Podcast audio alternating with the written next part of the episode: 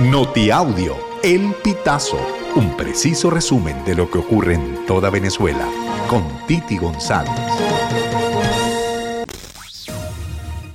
Bienvenidos a una nueva emisión del Notiaudio El Pitazo del 23 de octubre del 2023.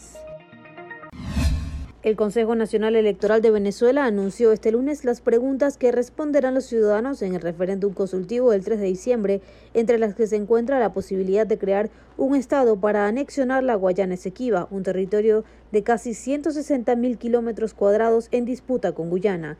Los venezolanos decidirán si están o no de acuerdo con la creación del Estado de Guyana Esequiba y que se desarrolle un plan acelerado para la atención integral de la población actual y futura de ese territorio que incluya, entre otros, el otorgamiento de la ciudadanía y cédula de identidad venezolana, indicó el presidente del CNE, Elvis Amoroso, en su rueda de prensa. Acción Democrática manifiesta su desacuerdo con postura de Carlos Prosperi sobre la primaria.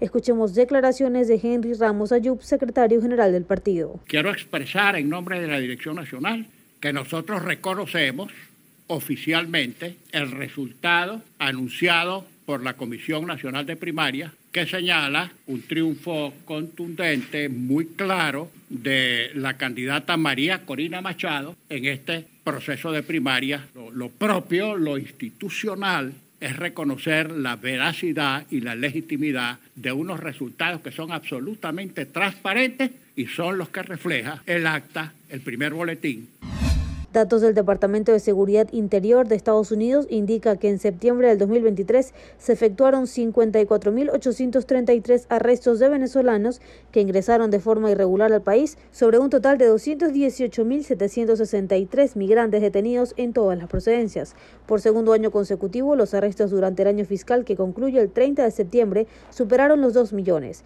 lo que representa una disminución del 7% en comparación con el récord histórico de más de 2.2 millones de detenciones en el mismo periodo del año anterior.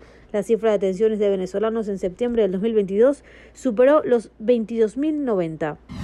Migrantes venezolanos siguen siendo víctimas de secuestros en su paso irregular por México mientras se dirigen hacia Estados Unidos. Uno de los casos más recientes es el del joven tachirense que permanece secuestrado desde el 25 de septiembre, denunció su abuela. Oriundo de San Cristóbal, Estado Táchira, el joven de 25 años fue secuestrado cuando viajaba con destino a Ciudad Juárez, frontera entre México y Estados Unidos. Había salido de Chile, donde residía con su pareja. Tras casi un mes de viaje, perdió contacto con su familia durante la mañana del 25 de septiembre. Nicolás Maduro nombró este lunes 23 de octubre al actual ministro de Industrias y Producción Nacional, José Rivas, como nuevo vicepresidente sectorial de Economía, quien tendrá la tarea, entre otras, de fortalecer la integración con América Latina y el Caribe. El jefe de Estado informó de la designación a través de la red social X, antes Twitter, donde también le ordenó a Rivas continuar con el fortalecimiento de la economía nacional.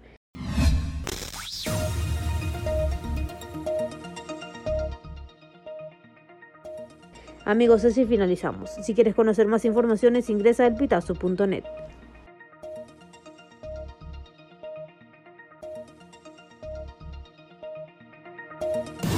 Estas informaciones puedes ampliarlas en nuestra página web, elpitazo.net.